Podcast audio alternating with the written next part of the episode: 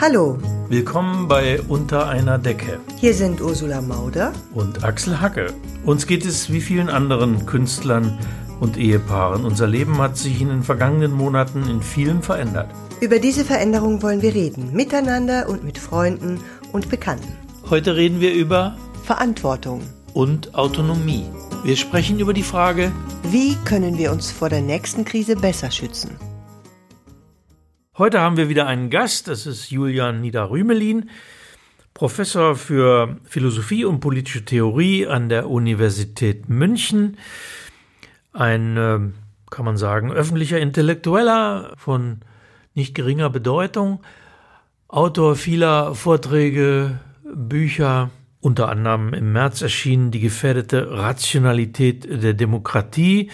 Julian Niederrümelin war zwei Jahre lang ungefähr Kulturminister im Kabinett Schröder, vorher Kulturreferent in München, lange Zeit auch Mitglied im Parteivorstand der SPD, aber das ist äh, eine Weile her. Hallo Julian. Ja, hallo Axel. Hm, hallo Julian. Und Ursula. Ja, ähm, du warst ja von Anfang an sehr involviert in diese Thematik, ja, hast ja dazu auch veröffentlicht, vor einigen Tagen gerade das große Interview in der Süddeutschen äh, unter der Überschrift Autonomie. Und äh, wie wir jetzt drüber nachgedacht haben, unter welchem äh, Titel wir unser Gespräch heute stellen, ist uns dieser Begriff eingefallen, Verantwortung, also Selbstverantwortung, Verantwortung für andere. Und äh, ja, wenn man so drüber nachdenkt, dann ist es ja eigentlich genau das, dieses Spannungsfeld, in dem wir uns bewegen in dieser Krise. Verantwortung auf der einen Seite, daraus resultierend dann die Regeln, die wir uns ähm, als Gesellschaft auferlegen und die dann die Verantwortung füreinander reglementieren und die Selbstbestimmung als größten Wert auf der anderen Seite. Und jetzt, äh, ja, wie würdest du uns denn jetzt verorten in diesem Feld? Also dass jetzt in dieser Krise es notwendig war, dass der Staat Vorgaben macht und auch diese durchsetzt gegen Widerstände, wobei die Bevölkerung erstaunlich kooperativ sich verhalten hat. Das ist, finde ich, völlig akzeptabel. Aber äh, das Handling, der Umgang mit dieser Corona-Krise äh, wirft sehr grundlegende Fragen. Wie ist eigentlich das Verhältnis zwischen Selbstverantwortung, Autonomie auf der einen Seite und Gesundheits- und Lebensschutz auf der anderen Seite? Und äh, diese Fragen sind nicht so einfach zu beantworten, wie man vielleicht meinen könnte. Etwa der Gestalt ist doch klar, Leben hat immer Vorrang. Also wenn es darum geht, Leben zu retten, dann darf der Staat auch entsprechend massiv eingreifen, um Leben zu retten und auch massive Freiheitseinschränkungen sind zulässig. Das ist schlicht falsch. Ich gebe ein Beispiel. Äh, ich weiß jetzt nicht genau, wie viele, da gibt es ja Statistiken dazu, aber es sind Tausende und Abertausende von Menschen, die jährlich in Deutschland sterben wegen Alkoholabusus. Trotzdem kommen die allerwenigsten Menschen auf die Idee, den Alkoholkonsum zu verbieten oder zu kontrollieren, wie viele Menschen wann was getrunken haben, sondern wir nehmen in Kauf, dass äh, eben Menschen zu Tode kommen durch Alkoholgebrauch, äh, weil wir meinen, die Menschen sind selbstverantwortlich, eigenverantwortlich. Sie müssen wissen, wie sie selbst mit ihrer Gesundheit umgehen. Und das ist ein ganz hohes Gut in der freiheitlichen Demokratie, dass der paternalistische Staat uns da keine Vorschriften macht. Nun kann man Aber sagen, der Staat sind doch ja. auch wir, Julian, oder? Ich meine, der Staat sind wir und es ist doch die Verantwortung, die wir füreinander haben. Die Frage ist doch einfach, wenn, äh, wenn wir zu stark sozusagen die Freiheit jedem selbst überlassen, dann ist denn dann der Schutz dieser besonders verwundbaren Gruppen, über, um die es ja letztlich geht, dann tatsächlich gewährleistet? Wird nicht ein Großteil der Menschen die eigene Freiheit dann an die erste Stelle stellen und sagen, warum sollte ich mich einschränken? Naja, mir ging es erstmal um die grundsätzliche Frage. Äh, viele meinen ja, immer dann, wenn es um Lebensschutz geht, hat das Vorrang gegenüber allen anderen Gütern. Und mein erstes Argument war jetzt, das ist falsch. Das ist nicht zutreffend. Wenn wir das so täten, wenn wir äh, unbedingte Maßnahmen ergriffen, dann würden wir sofort die freiheitliche Substanz der Demokratie verlieren. Und jetzt gibt es Sondersituationen, zum Beispiel dann, wenn, das ist das jetzt ja Situation in der Corona-Krise, besonders vulnerable Gruppen zum Beispiel existieren, die wir schützen müssen und wir keine andere Möglichkeit haben, als sie auf die Weise zu schützen, dass wir allgemeine Maßnahmen für alle vorsehen, auch für diejenigen, die selbst diesen Schutz gar nicht benötigen. Das ist ja gegenwärtig der Fall, insbesondere bei jüngeren Menschen unter 20 gibt's fast niemanden, der äh, an dieser äh, Erkrankung ernsthaft leidet. Und trotzdem legen wir denen sehr viel auf. Und da muss man nun, äh, das Stichwort, das Zauberwort in der Jurisprudenz heißt Verhältnismäßigkeit, ja, da muss man sehen, was ist verhältnismäßig.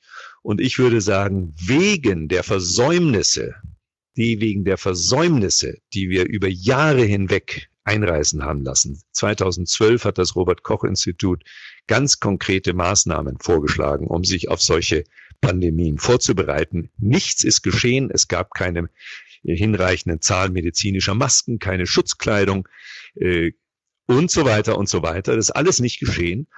Und weil wir bis heute übrigens, bis zum heutigen Datum, also 1. Juni, nicht in der Lage sind, Tracing- und Tracking-Apps äh, zu installieren, anders als Südkorea.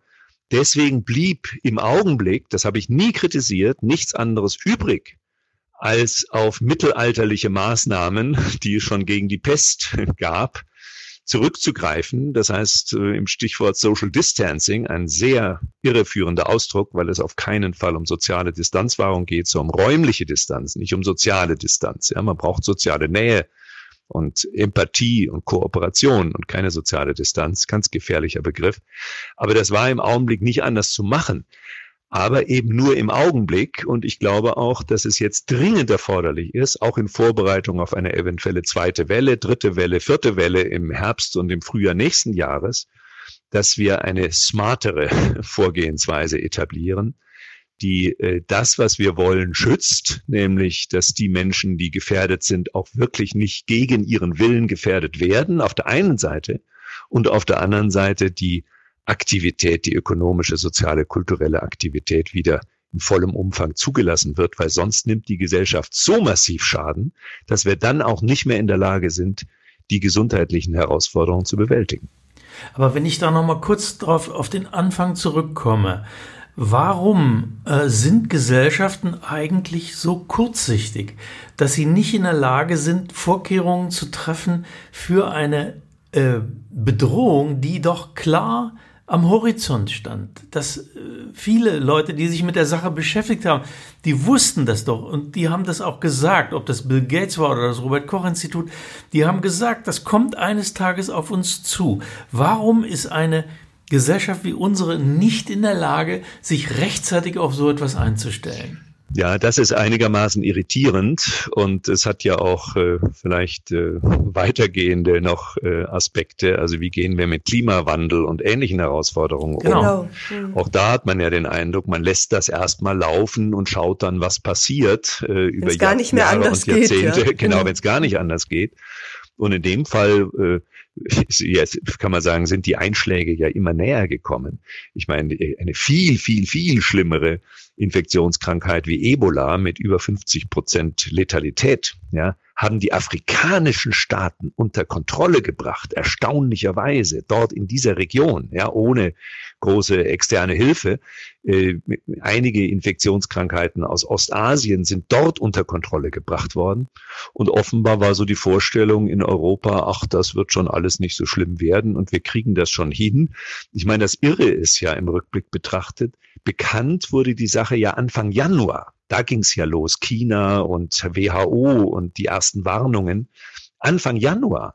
Und da hatten wir ja immer noch Wochen der Vorbereitung und es ist dennoch nichts geschehen. Ja, also das muss man schon kritisch ansprechen, auch wenn im Augenblick die Stimmungslage anders ist und man sagt, naja, jetzt kritisiert das doch nicht, ist doch alles toll gelaufen. Ja, wir haben Glück gehabt. In vieler Hinsicht ist auch vieles gut gemacht worden.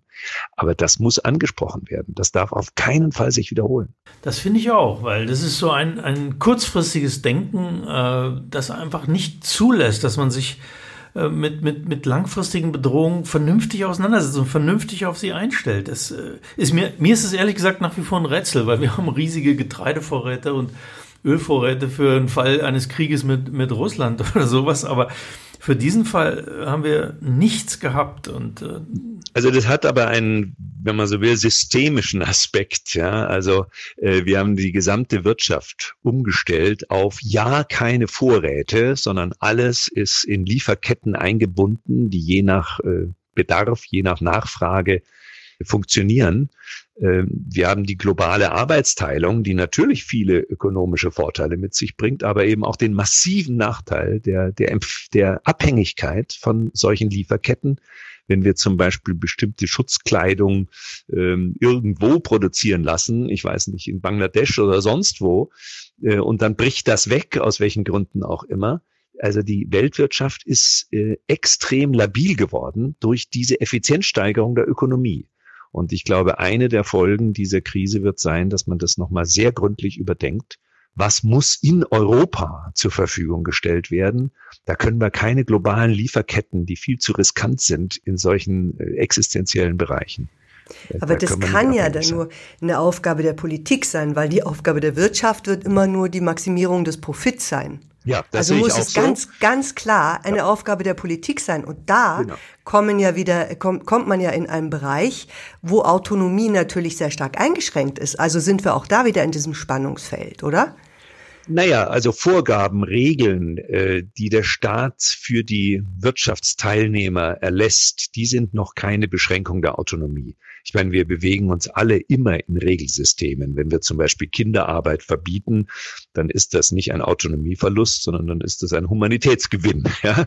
Ähm, also mir ging es in diesem äh, Argument äh, Autonomieverlust vor allem darum, dass man äh, sich klar macht, dass zum Beispiel auch hoch äh, gefährdete Personen das Recht haben, sich zu gefährden, wenn sie das wollen. Ich hatte ja das Beispiel gebracht, grundsätzlich, wenn ein 90-Jähriger sagt, ich lebe sowieso nicht mehr lange, ich will jetzt meine Enkel sehen, trotz des Risikos, dass das mit sich bringt, dann können wir höchstens mal in einer Sondersituation für ein paar Wochen, aber auf Dauer das nicht unterbinden.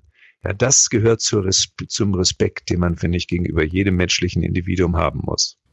Jetzt ist die Frage, wenn man jetzt mal ganz konkret denkt, äh, die zweite Welle wird kommen, kann man ja davon ausgehen, was wird konkret das sein, was wir tun müssen? Also ich hoffe, dass wir bis dahin äh, verlässliche digitale Tools haben. Also Tracing und Tracking, da gibt's viele Details noch offenbar aber auch zu so klären. Schwierig, genau. Aber ja, aber ich meine, das funktioniert in Südkorea exzellent.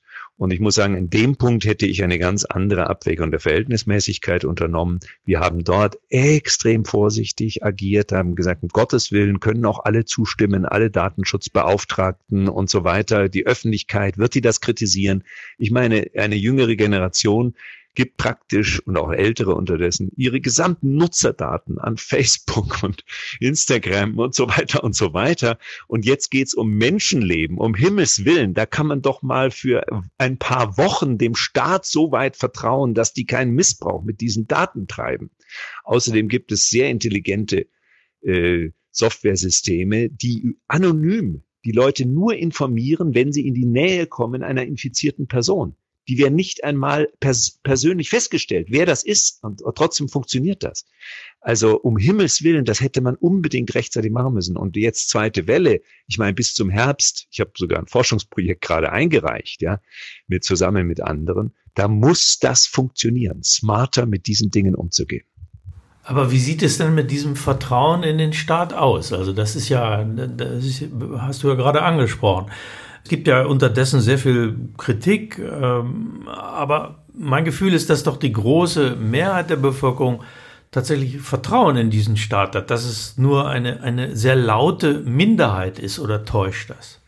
Also wenn die Umfragen jetzt nicht völlig daneben liegen, äh, spricht vieles dafür, dass also sehr große Mehrheiten, 70, 80 Prozent der Bevölkerung sagen, wir vertrauen den staatlichen Institutionen, wir vertrauen, dass die sich gut beraten lassen, die einen, die haben Sorge, dass es jetzt schon zu schnell wieder in die Normalität geht und äh, andere haben Sorge, dass ihre Grundrechte auf Dauer verletzt werden. Das gibt's, aber das ist eher eine, eine Minderheit. Auf beiden Seiten offenbar eine Minderheit.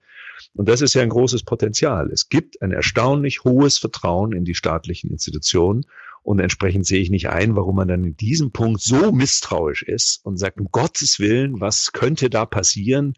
Wenn staatliche Institutionen grundsätzlich die Daten haben, um meine Ortung zurückzuverfolgen, wann ich mich wo aufgehalten habe. Also wer sollte denn staatlicherseits daran ein Interesse haben, außer zur Bekämpfung der Pandemie? Wenn das so ist, ist es dann nicht falsch, von einer Krise der Demokratie zu reden oder davon, dass die Corona-Geschichte eine Krise der Demokratie herbeiführen oder vertiefen könnte? Also ich glaube auch. Also ich habe sogar gehofft, dass es eine Stärkung der Demokratie gibt, weil äh, immerhin die Extreme, also man kann das ja auch in den Umfrageergebnissen sehen, die AfD hat verloren in der Krise in Deutschland. Äh, in den Umfrageergebnissen deutlich zurückgegangen. Ja, und die äh, Union hat massiv dazu gewonnen, die SPD nur schwach dazu gewonnen, aber immerhin auch dazu gewonnen. Die Grünen sind allerdings auch eingebrochen, haben ein Drittel ungefähr ihrer Wählerschaft verloren. Also man hatte den Eindruck, es gibt eine gewisse, wie soll ich sagen, Rückgriff auf das Bewährte. Ja, man man möchte diese mehr, äh, sagen wir mal, verständlich. Ja, ich meine, man wollte sachliche Politik äh, auch in Italien, ich habe das ein bisschen in Italien mitverfolgt, äh, Salvinis Geschwätz kam einfach nicht mehr gut an. Der kam ja vorher mit seinen dauernden Kampagnen ganz gut an in der italienischen Öffentlichkeit. Das funktionierte so nicht mehr. Auch die Lega hat massiv verloren jetzt in der Krise. Äh, Trumps Wiederwahl ist vielleicht auch gefährdet. Ja, allerdings hat die Lega hm, verloren zugunsten der Faschisten. Ja. Also zu, ja. zugunsten der noch schlimmeren. Das ist ja, ja das Problem. Also ja, die haben aber einen seriöseren Stil. Das ist das Verrückte. Ja, also die sind nicht so populistisch. Das stimmt schon. Das ist die Fratelli d'Italia sind noch rechter, aber seriöser. Also es gibt eine Sehnsucht, eine Sehnsucht nach seriöser Politik in der Krise. Und deswegen war meine Hoffnung und äh, bislang will ich sie auch noch nicht aufgeben, dass die Demokratie gestärkt aus der Krise hervorgeht.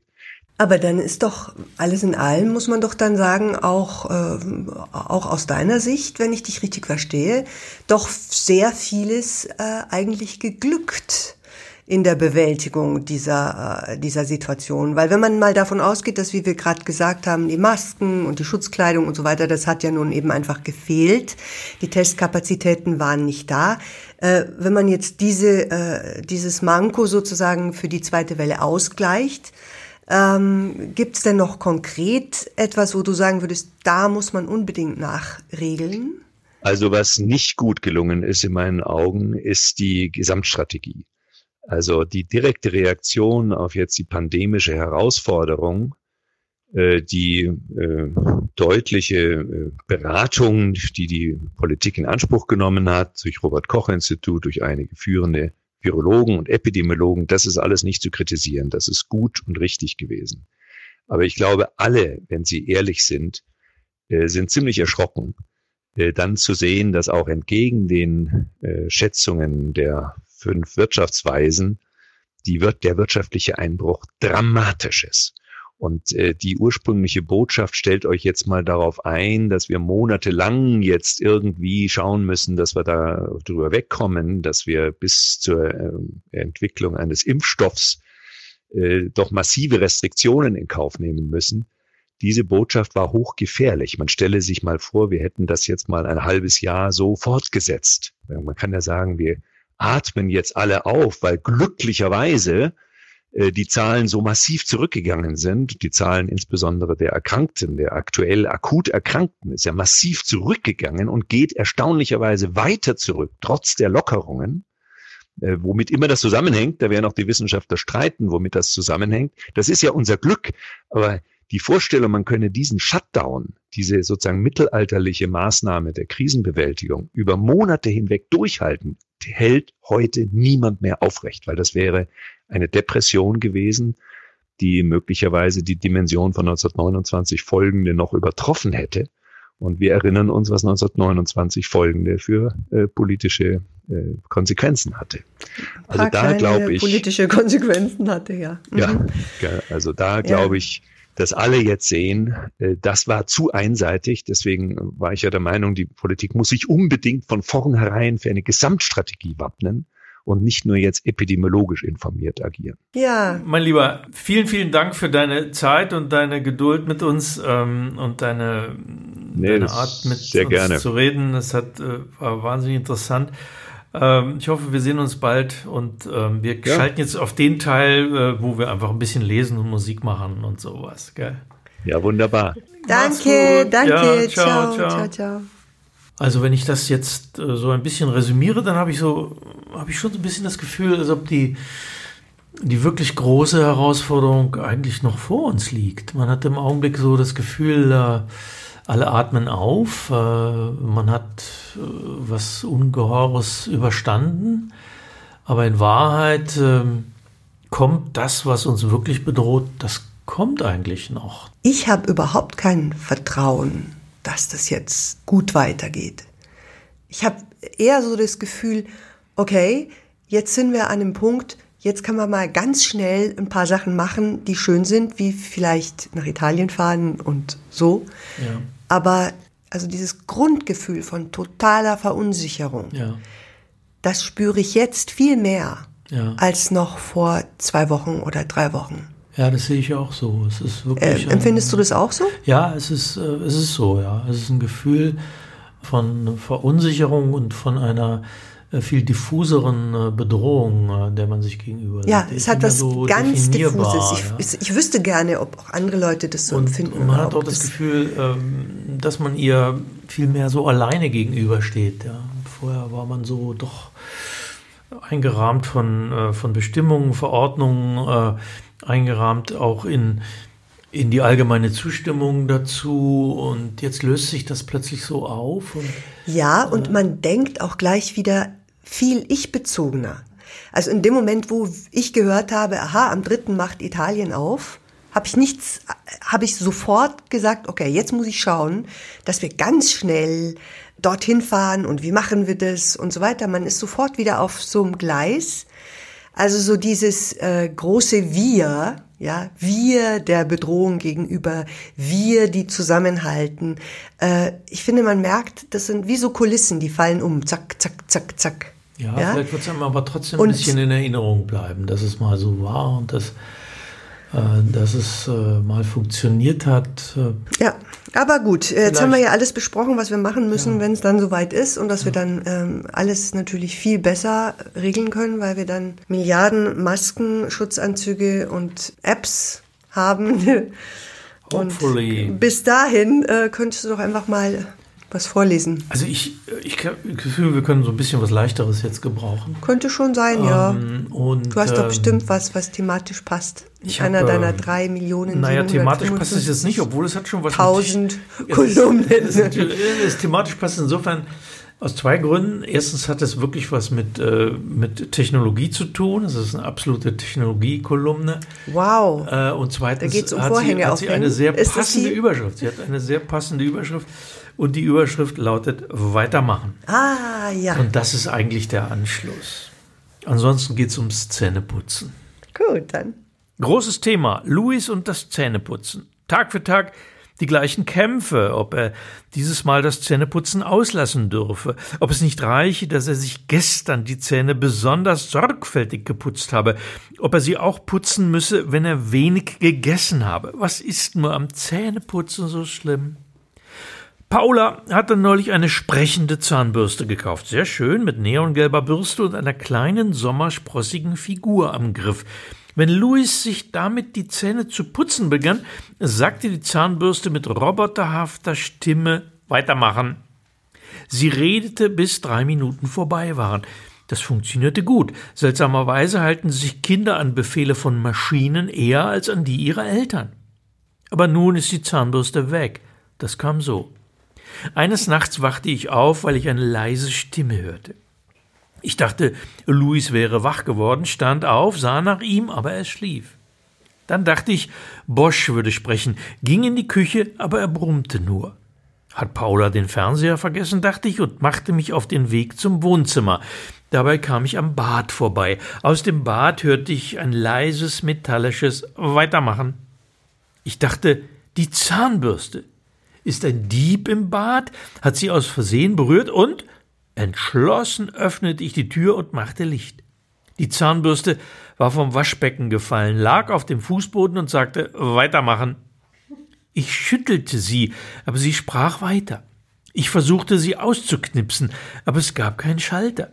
Ich bedeckte sie mit drei Handtüchern, schloss die Tür und ging wieder ins Bett. Das Weitermachen hörte nicht auf. Das Metallstimmchen war durch kein Handtuch aufzuhalten. Weitermachen hörte ich, weitermachen. Ich ging wieder ins Bad, versuchte die Batterie aus dem Gerät zu nehmen. Sie befand sich hinter einer Klappe, die mit einer winzigen Schraube verschlossen war.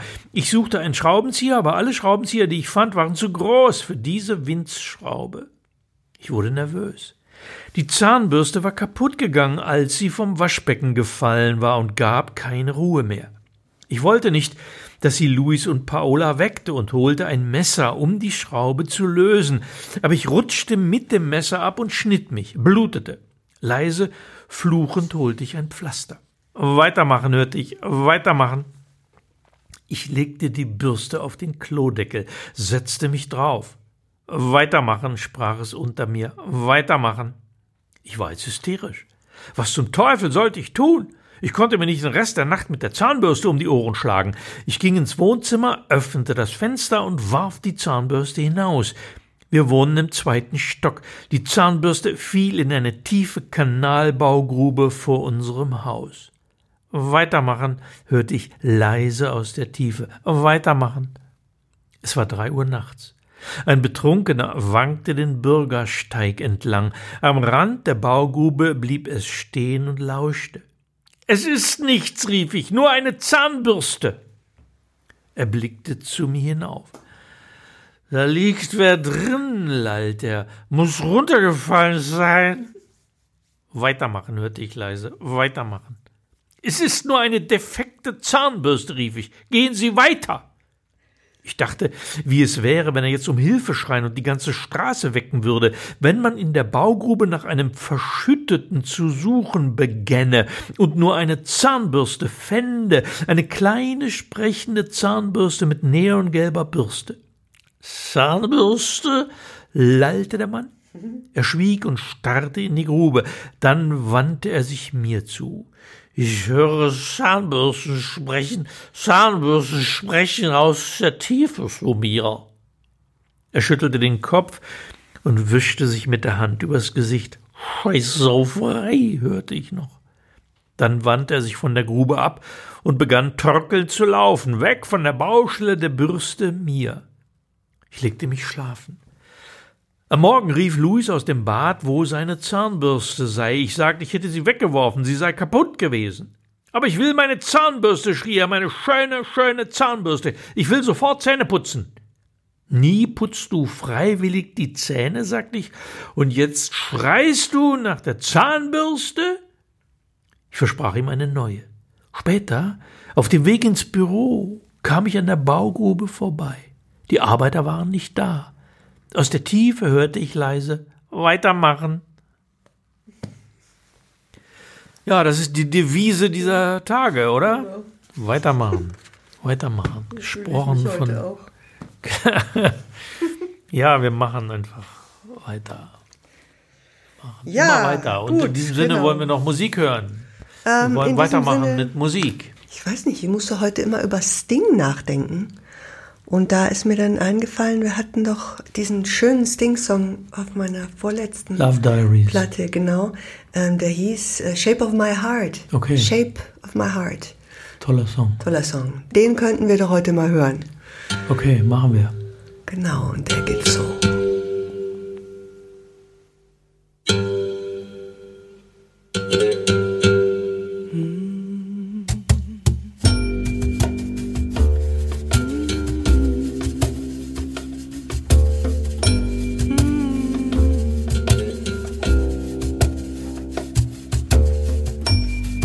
Deals the cards as a meditation. And those he plays never suspect. He doesn't play for the money he wins. He don't play for respect. He deals the cards a sacred geometry of chance, a hidden law of a probable outcome. The numbers lead the dance. I know that the spades are the swords of a soldier. I know that the clubs are, are weapons of war. I know that diamonds mean money for this art, and, and that's not the shape of my heart. Uh, That ain't the shape of my heart. That's not the shape.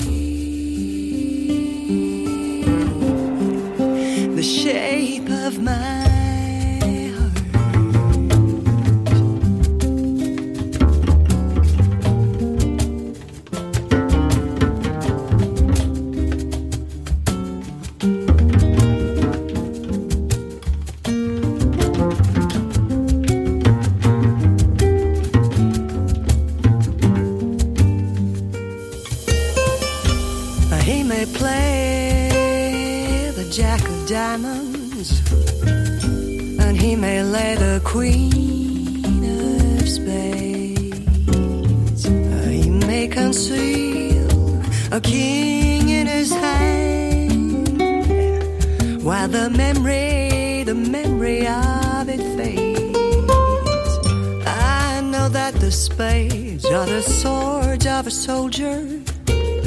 I know that the clubs are weapons of war. I know that diamonds mean money for this art.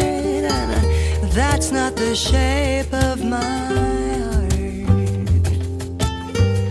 That's not the shape of my heart. And that ain't the shape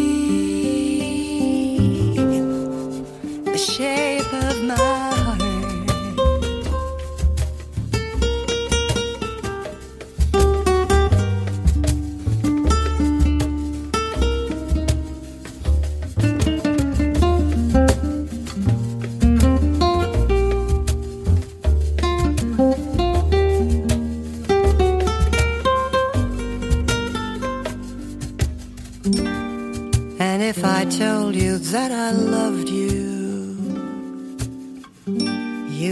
maybe think there's something wrong. I'm not a woman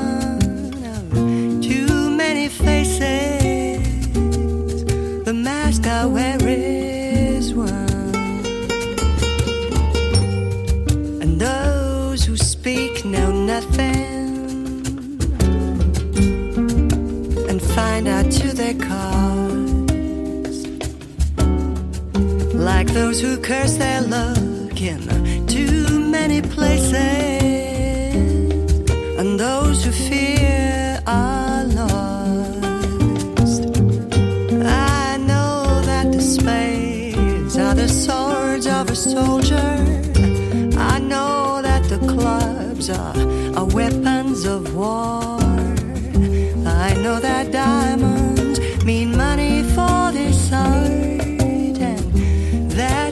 The shape of my heart. That's not the shape of my heart. That ain't the shape, the shape of my heart.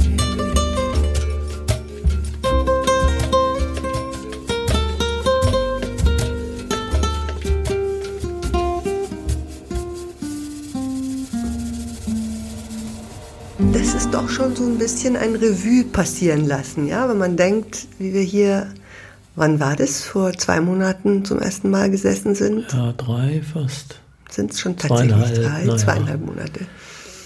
Ja, mal sehen, was als nächstes auf uns zukommt. Und ob wir den nächsten Podcast tatsächlich dann ähm, aus Italien machen werden. Bin sehr gespannt. Wir versuchen es zumindest, die nächste Folge in Italien zu machen. Ja, und wenn äh, alles normal läuft, dann hören wir uns das nächste Mal vielleicht vom Strand. Und da freuen wir uns schon drauf, gell? Ja, wir hoffen es. Okay, Bis dann. Bis dann. Ciao. Ciao. Das war's für heute mit Unter einer Decke. Dem Podcast von Axel Hacke. und Ursula Mauder. Dieser Podcast wurde produziert von der Looping Group.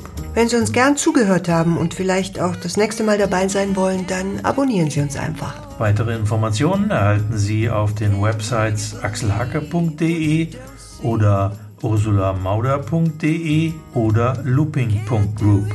Danke und bis zum nächsten Mal. Okay, Nee, das musst du jetzt einmal anders sagen. Du redst ja wie ein Nachrichtensprecher. wie soll ich denn sonst sagen? Na, einfach natürlich. Das ist so voll unnatürlich. Wer macht das erste? Du? Nee, ich, ne? Mir wurscht. Okay, dann soll ich meinen Satz noch einmal. Jetzt sagst du deinen Satz nur mal. Wir. Oh Gott. Oh. Ah, Desinfektionsspray. Letzten Geräusche. Ja, psch. Das Genau, reicht. das reicht. Okay. Das reichen, das reichen. Let's go.